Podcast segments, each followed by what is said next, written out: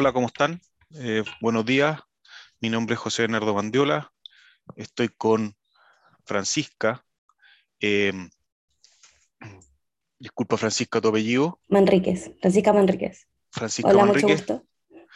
Ambos somos abogados eh, y bueno, nosotros presentaremos y, y discutiremos respecto a los eh, temas relacionados al derecho a huelga y servicios mínimos, ¿ya? en particular. Y también abordaremos otros temas relacionados a esto.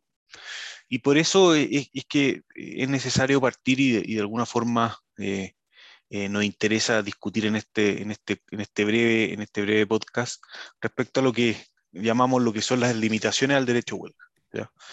Si bien eh, la ley establece eh, dos limitaciones importantes, que de alguna forma son la definición de los servicios mínimos eh, y equipo de emergencia, como también aquellas instituciones eh, que no pueden acogerse a un derecho a huelga, eh, también consideramos que existen más, que podríamos considerar otro tipo de limitaciones y de alguna forma eh, respecto a eso es lo que queremos discutir hoy. Francisca, ¿cuál es tu opinión de los servicios mínimos y el equipo de emergencia en general? Eh, ¿Qué nos puedes contar respecto a eso? Bueno, respecto a mi opinión, eh, primero siento que es necesario considerar la importancia de lo que significa el derecho a huelga. Al ser un derecho fundamental, este, como cualquier otro de estos tipos de derechos, no es absoluto y se necesitan ciertas limitaciones para que se pueda ejercer de manera correcta. De ahí viene la importancia de las limitaciones de este derecho. Bueno, los servicios mínimos eh, los entendemos como aquellos que funcionan, aquellas funciones, tareas, procesos o áreas de gestión de, una, de gestión de una empresa que sin menoscabar su esencia del derecho a huelga es necesario que sigan funcionando, ya sea para que la empresa no quiebre o porque es, una necesidad para la sociedad. Eh, Sí, sí, yo creo, yo, yo, yo considero lo mismo, es, es, es la definición de alguna forma que nos ha dado eh, la Dirección del Trabajo respecto a esto, en sus distintos eh, procedimientos, donde de alguna forma dicta normas, ¿cierto?, un dictamen respecto a, darle un sentido y alcance a, esta, a la ley 20.940 que justamente trata estos temas sumado al anterior, yo, yo, creo que podemos decir que, que eh, la interpretación que se dan a los servicios mínimos, y así lo entiende por lo menos la, la, la, Dirección del Trabajo, es una interpretación restrictiva. O sea, justamente lo que busca es establecer, establecer limitaciones eh, y que esto no sea y que en ningún caso pueda menoscabar el derecho a huelga. Yo no sé si tú qué, qué opinas respecto a, a qué tipo de servicios mínimos se podrían otorgar o hasta dónde llega ese límite finalmente? Bien, el límite está en que posteriormente el trabajo, el, el, el, cargo que está ocupando el trabajador que está en huelga siga siendo un cargo que pueda funcionar. O sea, yo creo que bajo ninguna perspectiva se podría pensar que, que el, con el derecho a huelga se puede pasar a llevar una empresa eh, la rentabilidad o el sistema de negocio que tienen, porque al final sería una perjudicación para el mismo trabajador. Entonces las limitaciones de los servicios mínimos estarían dados por las necesidades propias de la empresa según la situación particular dada que es en que se da la huelga. No es lo mismo una huelga, eh, en, no sé, eh, de una empresa de turismo, por ejemplo, en, temporada alta que en temporada baja. Entonces, las limitaciones de los servicios mínimos siento que se trata de mucha contingencia. Tiene que irse viendo caso a caso para ver en cómo funciona la empresa y para ver cómo éstas se pueden limitar, o sea, cómo estas, no, al, al revés, cómo estas pueden limitar la huelga, pero sin pasar a llevar la necesidad misma de la huelga, que es hacer una presión contra, contra la empresa. Mm. Lo que vemos es que justamente la, la DT eh, eh, habla de, como tres eh, tipos de, en tres áreas importantes los servicios mínimos. O sea, los cataloga como servicios mínimos de seguridad, como seguro, se, servicios mínimos de operación, ¿ya? Y servicios mínimos relacionados al medio ambiente.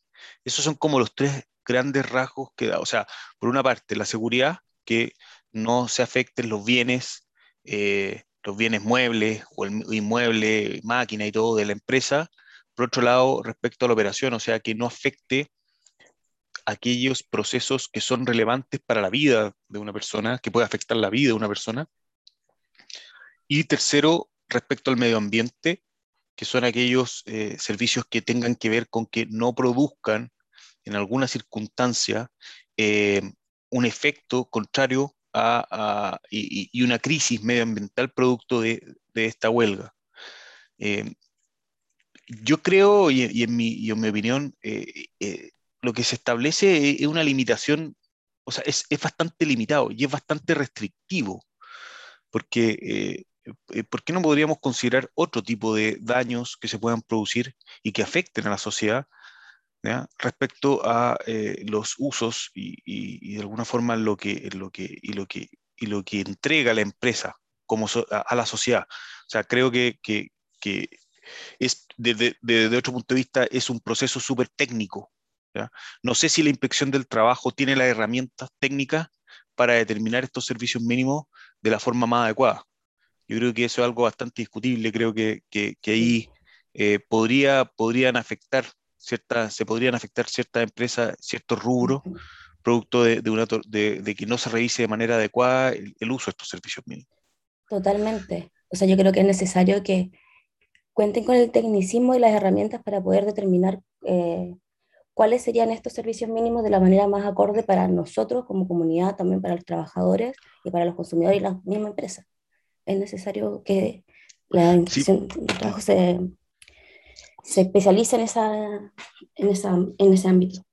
Si bien, si bien eh, dentro del, del, proceso de otorgamiento de servicios mínimos existen estos informes eh, técnicos ¿no? que se pueden entregar por la empresa, yo no sé hasta qué punto la, dirección del trabajo tiene, tiene esa, esa, tiene esa especialidad para poder, especialidad para definir eso, eh, siendo tantas las materias que, pueden, que, existen en, el mundo en el mundo de, la empresa. O sea, yo creo que es bastante, bastante amplio.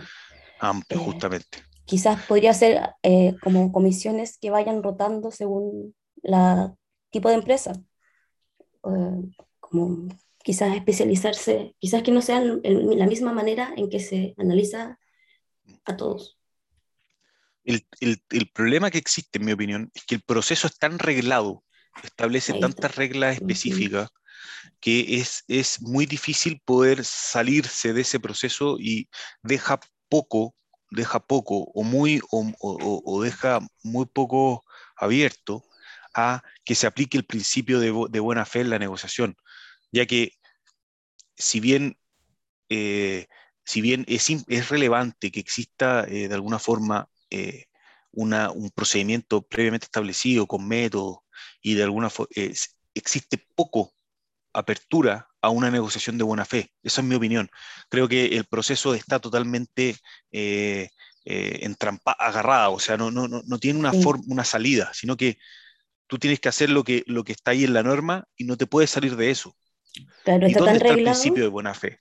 Está tan reglado que al final impide que fluya mejor de esa manera eh, la buena fe entre las partes al momento de negociar. Y lo que, y lo que más, eh, de alguna forma, uno, uno le, le, llama la atención es que eh, la ley, más que todo la ley y, lo, y las interpretaciones que uno ve, es que es, es, parte de un concepto como si el trabajador y el empleador son contrapartes. Sí. Son eh, demandante o demandado. Son querellante o querellado. O sea, son contrapartes como que tuvieran contraposiciones y finalmente el objeto de esta negociación, si bien es mejorar ciertas condiciones del trabajo, debiera ser desde el punto de vista colaborativo, no desde un punto de vista eh, eh, de, de, contraposición. Exacto. Eh, bueno, pasando, pasando a otro tema, eh, Francisca, em, yo no sé qué, opinión tienes de alguna forma de, otras limitaciones eh, que, vemos dentro del, ámbito del, derecho al trabajo y especialmente en lo que es las negociaciones colectivas, que tienen que ver con las adecuaciones necesarias. Las adecuaciones necesarias y un poco para poder em, em, para poder de alguna forma contextualizar a la, audiencia. Las adecuaciones necesarias son aquellas, eh, como su palabra lo dice, adecuaciones respecto a la organización y a la administración que puede hacer el empleador. ¿ya? Eh, esto es modificaciones de turno, de horario, ¿ya? Eh, sin que puedan afectar, ¿cierto? Y sin que pueda afectar a, a, las personas que están involucradas en las huelgas, como también que se pueda considerar una práctica desleal eh, eh, o una infracción a la prohibición del reemplazo en la huelga. ¿ya? Solo un poco darte mi opinión, yo creo que las adecuaciones necesarias de alguna forma son un derecho del, empleador, ¿ya? son un derecho del empleador, pero en algunos casos, y, yo creo que es bastante difícil de poder eh, probar o observar cuando un empleador hace un ajuste dentro de la dinámica de la empresa organizacional y operacional que produzca un, un cambio O, una afectación al derecho eh, de huelga. O sea, finalmente el empleador sí tiene herramientas para mantener en funcionamiento su empresa sin afectar, o sea, sin, sin que con la huelga se afecte su productividad. No sé, no sé qué opina de esto. Hay eh, un dictamen, eh, eh, muy un dictamen que es el 440, que justamente trata este tema respecto a las adecuaciones necesarias y que justamente reconoce por el, por el, por el, ¿cómo se llama? Por, el, por la dirección que existe esta, esta materia y que de alguna forma tiene que ir en ese, en ese sentido, o sea, no afectar a la huelga. Sobre las adecuaciones necesarias, yo creo que totalmente es un derecho del empleador y también es, una realidad de en la manera en que vivimos. el mundo está cambiando muy rápido y es necesario ir haciendo estos cambios y estas adecuaciones. Por supuesto que sin pasar a llevar el derecho a huelgas siempre. Pero también, como con el tema anterior, como que lo mismo, retomamos lo mismo que decíamos en el tema anterior, sobre cómo se ve al empleador con el empleado. Siento que esa visión como de competitividad o veredas contrapuestas hace que al final no lleguen a buen puerto o no, no se lleven de buena manera em, estas adecuaciones, porque lo, se ven más de una manera, mm, se deberían ver de una manera más colaborativa. Es necesario también darse cuenta de eh, que si se van a hacer estas adecuaciones, que también se considere al empleador y también se considere como parte de este sistema de trabajo. Em, si bien no se parecen mucho, o sea, si bien es un caso distinto, porque la huelga fue por las adecuaciones que hizo, por ejemplo, en el caso de Walmart, eh, eh, la solución que dio Walmart era dar, eh, capacitar y dar turnos rotativos a, a, los cajeros que van a dejar de funcionar. Sin embargo, el trabajo mismo que hace el cajero es un trabajo mucho más mecánico, pero no tanto de peso. Entonces hay mucha gente que no se va a poder adecuar a ese trabajo porque por su edad, por ejemplo, o por otras razones. Entonces ahí, personal, eh, específicamente ahí, yo considero que se debió haber analizado qué hacer de una manera más colaborativa con, con estos empleados que van a dejar de, de funcionar. Eh, que eso llevó a una huelga, o sea, estamos hablando de un caso distinto, pero era como para ejemplificar lo necesario que es cambiar la mentalidad competitiva a una colaborativa dentro de la empresa. Sí, o sea, yo encuentro toda la razón en ese sentido. es justamente lo que, lo, que, lo que seguramente vamos a poder hablar más adelante eh, respecto a los cambios que, que, se podrían venir en nuestra nueva constitución. Otro tema que, que yo creo que es relevante en, esto de, de, las limitaciones al, al, derecho a huelga, y no está tratado también como, un, como una limitación en la ley, sino que eh, es un tema que, que, de alguna forma eh, quisimos abordar. Tiene que ver con los grupos negociadores. Los grupos negociadores que son reconocidos por, por, la, por, la, Dirección del Trabajo y son reconocidos, y dando un poco de contexto, son reconocidos en relación a justamente cuando se modifica o se presenta la reforma de la ley 20.940 y, y, y, al presentarse el requerimiento al, al Tribunal Constitucional, se impugna eh, eh, y, se, y, se, de alguna forma se discute la titularidad sindical.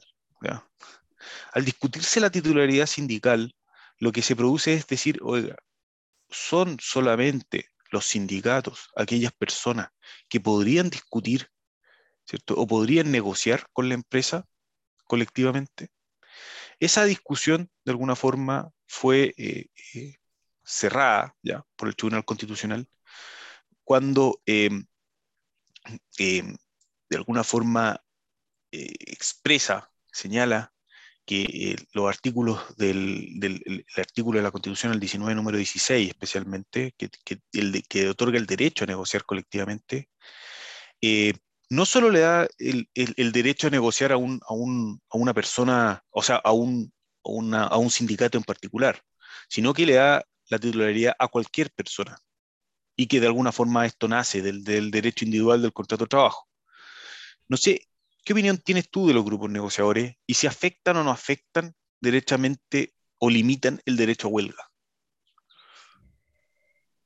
Eh, yo creo que los grupos negociadores son sí o sí una, eh, son una realidad. O sea, más allá de que la ley establezca ya estos son, los grupos negociadores existen y hay que darse cuenta y tiene que hacerse cargo la legislación sobre eso.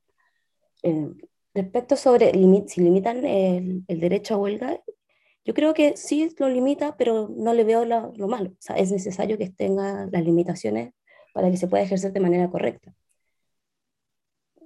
Sobre eh, si los grupos sindicalizados son los únicos con titularidad, yo creo que no, porque el rol negociador e incluso a veces eh, ciertas instituciones han tenido un rol negociador a lo largo de la historia, no solamente en temas laborales, sino muy importante. Y, es, y la relevancia de reconocer que hay situaciones donde se necesita de estos. O sea, es necesario porque también a veces los ánimos están tan, tan eh, agotados o agobiados que es necesario que se recurran a ellos. Perfecto, yo, yo también creo que, que, los grupos negociadores son una realidad, ¿cierto? Eh, son algo, son, son, son de alguna forma, eh, nace, nacen desde el, desde, desde, el, desde el contrato individual de trabajo y que de alguna forma deben ser reconocidos y deben ser reconocidos no solo desde el punto de vista, eh, eh, no solo desde el punto de vista de, de, un, de un, dictamen de la, de la, Dirección del Trabajo, sino que la ley también debiera reconocerlos de alguna, de alguna otra forma y regularlos, porque actualmente no están regulados. Actualmente un grupo negociador no tiene una personalidad jurídica, no tiene, eh, no tiene derechos ni obligaciones, no tiene un procedimiento reglado. Entonces es algo que debe abordarse porque es una realidad es una realidad, exacto. Y, Pasan, sí, ¿y ¿algo más? No, sí, sí. Pasando a otro tema, eh, Francisca, también de alguna forma, dentro de toda este, esta interacción y, este, y esta relación eh, que existe, ¿cierto?, entre, empleador y sindicato, tenemos un órgano que es de alguna forma un órgano eh, del Estado, intermedio, que de alguna forma busca eh, mediar, regular y eh, es supervisar de alguna forma este tipo de, este, este, estas negociaciones colectivas que son, bueno, la inspección del trabajo en conjunto con su dirección eh, o nacional. ¿cierto? Y hay tres grandes temas que de alguna forma nacen de, de, la, de, las atribuciones de la inspección del trabajo y que la observamos en, en, las distintas fases de una negociación colectiva. O sea, primero eh, tenemos una fase eh, inicial, ¿ya? cuando se presenta el proyecto eh, de negociación colectiva o de, o de convenio colectivo. y, existen, y existe posteriormente la respuesta del, del empleador. Existen una serie de objeciones que se levantan desde el punto de vista más que todo formal. Quórum, si el número de, de, afiliados es el que corresponde, y que se eh, entregaron dentro del plazo que corresponde. Esa es una primera etapa. Después tenemos que la inspección del trabajo realice una calificación de los servicios mínimos. Como lo comentamos anteriormente, es, es el órgano indicado para poder calificar servicios mínimos de empresas tan especializadas. Es una discusión que ya de alguna forma la absorbimos. Y por último, dentro del mismo proceso está la mediación obligatoria, que ya es en el minuto de que las negociaciones se terminaron y, de alguna forma se determina y se acuerda la huelga. ¿Qué opinas tú de la función de la inspección del trabajo eh, frente a este proceso? Eh, ¿Consideras que una, una, es, es, es, una función adecuada? ¿Es una función que le faltaría tal vez eh, algún... Que, que, que, debiera tener un imperio o, un, o una fiscalización mayor? ¿qué, ¿qué, opinas de, de las atribuciones que tiene la inspección del trabajo en general? Yo creo que la inspección del trabajo, al igual que muchas instituciones de nuestro país en este momento, es necesario sentarnos eh, a hablar sobre ellos y ver cómo, de qué manera, qué es lo que queremos de ellos, qué es lo que esperamos y cómo lo podemos mejorar. Yo creo que sí o sí hay que necesita más atribuciones, necesita mejoras, eh, pero eh, también siento que es necesario como que redefinamos los principios que queremos que tenga y en base a eso entregar las mejoras necesarias para sobre estos temas. Como ya vimos, por ejemplo, la mediación, siento que personalmente, de vuelta al, al, al, tema colaborativo, es necesario que esté impregnado la inspección del trabajo con, ese, con, con la colaboración entre el empleador y el empleado. Si es que ellos lo ven como ya una mediación como entre dos contrapartes, se, siento que eh, la manera en que se lleva el procedimiento no va a ser, no va a ser la adecuada. Eso es una opinión personal. Pero bueno, claramente estamos viendo un proceso constituyente en el que nos estamos cuestionando y nos estamos permitiendo este espacio de, de diálogo donde se puedan manifestar diferentes opiniones y también redefinir las instituciones que tenemos. Eh, sobre el imperio, yo creo que necesita más atribuciones, eh, sí o sí. Sin embargo, tampoco puede ser como atribuciones a tontas y locas. Eh, tiene, que ser, tiene que ser bien definido por qué queremos que tenga esas atribuciones y, y cómo las van a ejercer. O sea, tampoco nos sirve que llegue gente y que se crean con, o sea, que, que tengan, que sientan que pueden pasar a llevar eh, negociaciones o relaciones de, de por ejemplo, de, de, una empresa porque no cumplieron o porque quizás no fue de mala fe, quizás pudo haber sido un error. Eh, creo que estamos aquí, estamos todos para aprender, no hay buenos y malos, simplemente podemos mejorar o hacer las cosas de una mejor manera. Sí, yo creo que, que, tocaste un punto importante, o sea, el, el, el imperio del, de la inspección del trabajo, yo creo que, y en este nuevo proceso, si bien no va a ser tal vez la constitución la que, la que, la que establezca o le otorgue el imperio a la inspección uh -huh. del trabajo, eh, sí puede definir ciertos principios y prefigurar lo que, lo que necesitamos eh, desde, el, desde, el, desde, la, desde, la, desde, la, prisma, desde el prisma laboral. Eh, otro tema que, que creemos que, que, es relevante eh, tocar, que tiene, tiene que ver eh, y que, justamente se da en toda esta discusión de la solicitud por parte de la empresa de servicio de mínimo de equipos de emergencia, son si los tribunales eh, de justicia tienen la capacidad o, o tienen el, el, tienen el, la, pueden revisar y pueden resolver aquellas, eh, pueden ser una instancia para resolver aquellas resoluciones administrativas. ¿ya? que vengan, ya sea, ¿cierto?, que vengan del director nacional, que vengan de órganos de la administración del Estado. Aquí eh, si bien es un tema zanjado, eh, y, y, lo hemos visto en, en, varios fallos ya de la Corte Suprema donde, donde eh, establece y, y, más que todo eh, presenta y, lo, y, lo, dice claramente que existe el principio de inexcusabilidad, ¿ya? Que está consagrado en el artículo 76 de nuestra Constitución, donde de alguna forma nos dice claramente que los tribunales de justicia no pueden excusarse de revisar eh, las reclamaciones o intervenir en las reclamaciones presentadas incluso ante autoridad administrativa siempre que eh, eh, de alguna forma el, la persona que deduce estas reclamaciones cierto eh, tenga un legítimo derecho y esté y cumpla los plazos establecidos por la ley para presentar este, este tipo de, de, de, de alguna forma de, apelaciones o, o de, queja a las instancias correspondientes pero también no solo, no solo incorpora el principio de inexcusabilidad, sino que también, y, y, dentro del fallo, y uno de los fallos que, que, que revisamos fue el de Iberoamericana Radio Holding, ¿ya? donde justamente se discute eh, eh, lo relativo, es un recurso de queja, en contra de los ministros de la Corte de Apelaciones, pero justamente se discute y, y, se da como argumento también lo establecido en el artículo 38 de nuestra Carta Magna, que tiene que ver con que cualquier persona que ha sido lesionada de su derecho por la administración del Estado y su órgano de la municipalidad podría reclamar ante los tribunales de, justicia, ¿cierto? Eh, podría reclamar hasta, los, tribunales de justicia. Entonces, cuando estamos frente a un director del, director del trabajo, estamos frente a un órgano que es parte de la, de la administración del Estado. Por tanto, podríamos perfectamente presentar recursos en contra de este eh, frente a los tribunales de justicia. No sé qué opinión tienes, si comparten lo que, lo que indico o hay, hay, algo que, algún punto que tal vez podamos, eh, que puedas complementar. Yo comparto totalmente lo que dices, o sea, considero que como está se podría entender perfectamente eso, ahora es, yo creo que el problema está en la manera en que el juez, en que los tribunales de justicia solucionan este tipo de problemas porque no cuentan con las herramientas, cuentan con la capacidad técnica, cuentan con estos principios. Entonces, sí o sí necesitamos que alguien nos dé una respuesta y que cualquier piso aquí necesitamos un recurso ante estas situaciones.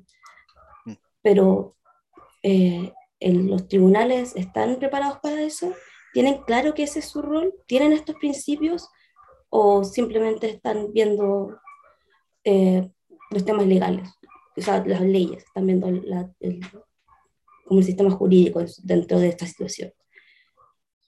Entonces, es necesario un, poco más allá que, que, los conocimientos técnicos. O sea, quizás la solución no es que ellos no solucionen estos conflictos, sino cómo van a hacer ellos para solucionar este tipo de conflictos y verlos desde una manera más global y no solamente desde su rol como jueces, abogados, que se encargan solamente de la manera más o de, de lo como del ordenamiento jurídico. Sí. Pasando al, último tema que, que, quería conversar contigo, Francisca, tiene que ver con, y yo creo que el tema más atingente hoy en día, eh, es eh, cómo vemos nuestra nueva constitución, cómo vemos el derecho a huelga eh, en, la, en, la, nueva constitución y todo lo, relacionado a ello. ¿ya?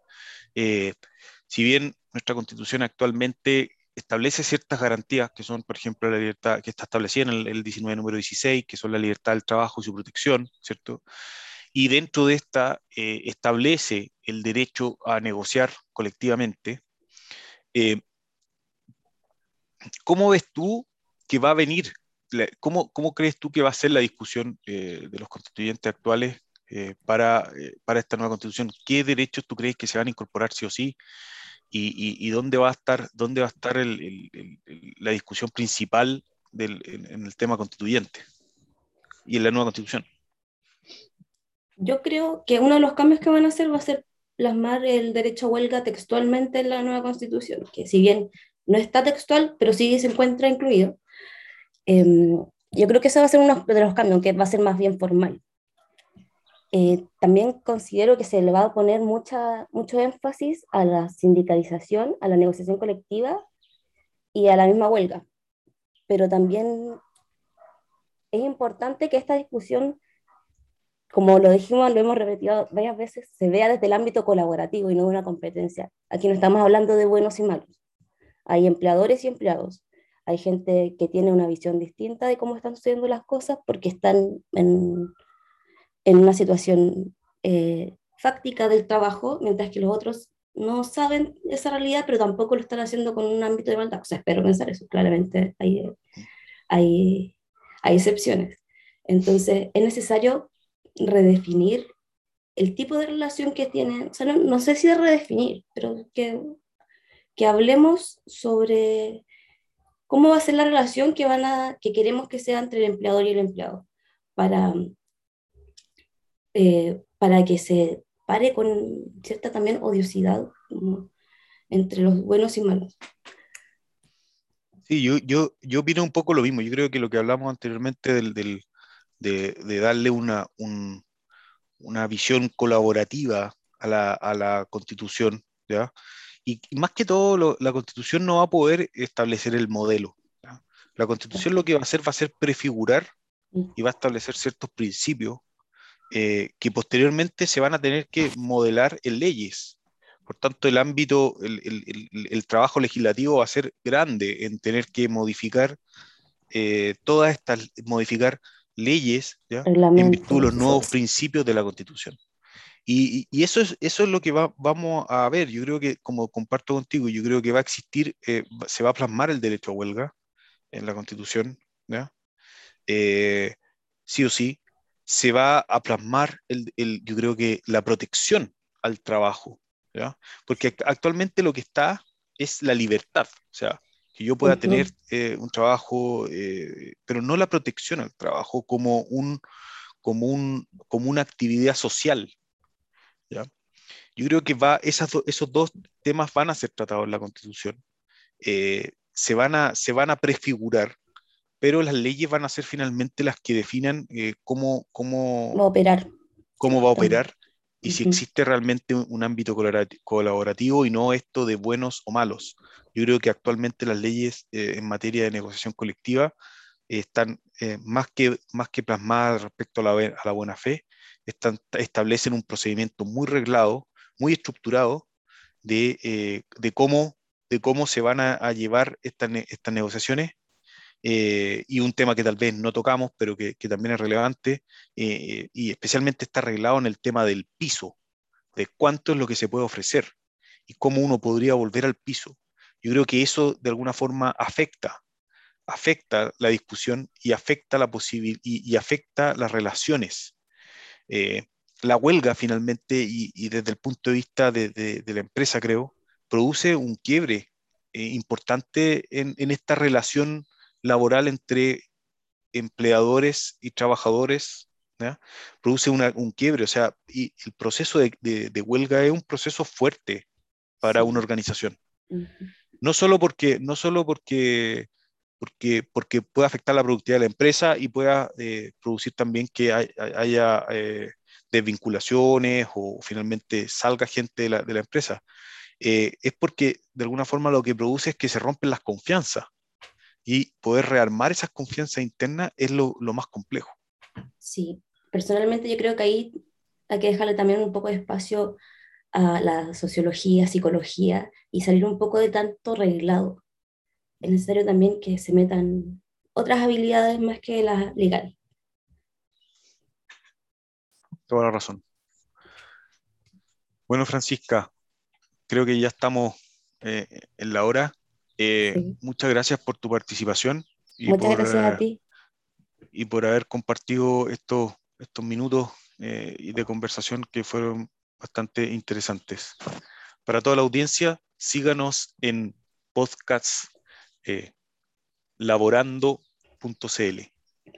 Muchas gracias y que pasen un buen día. Muchas gracias y hasta luego.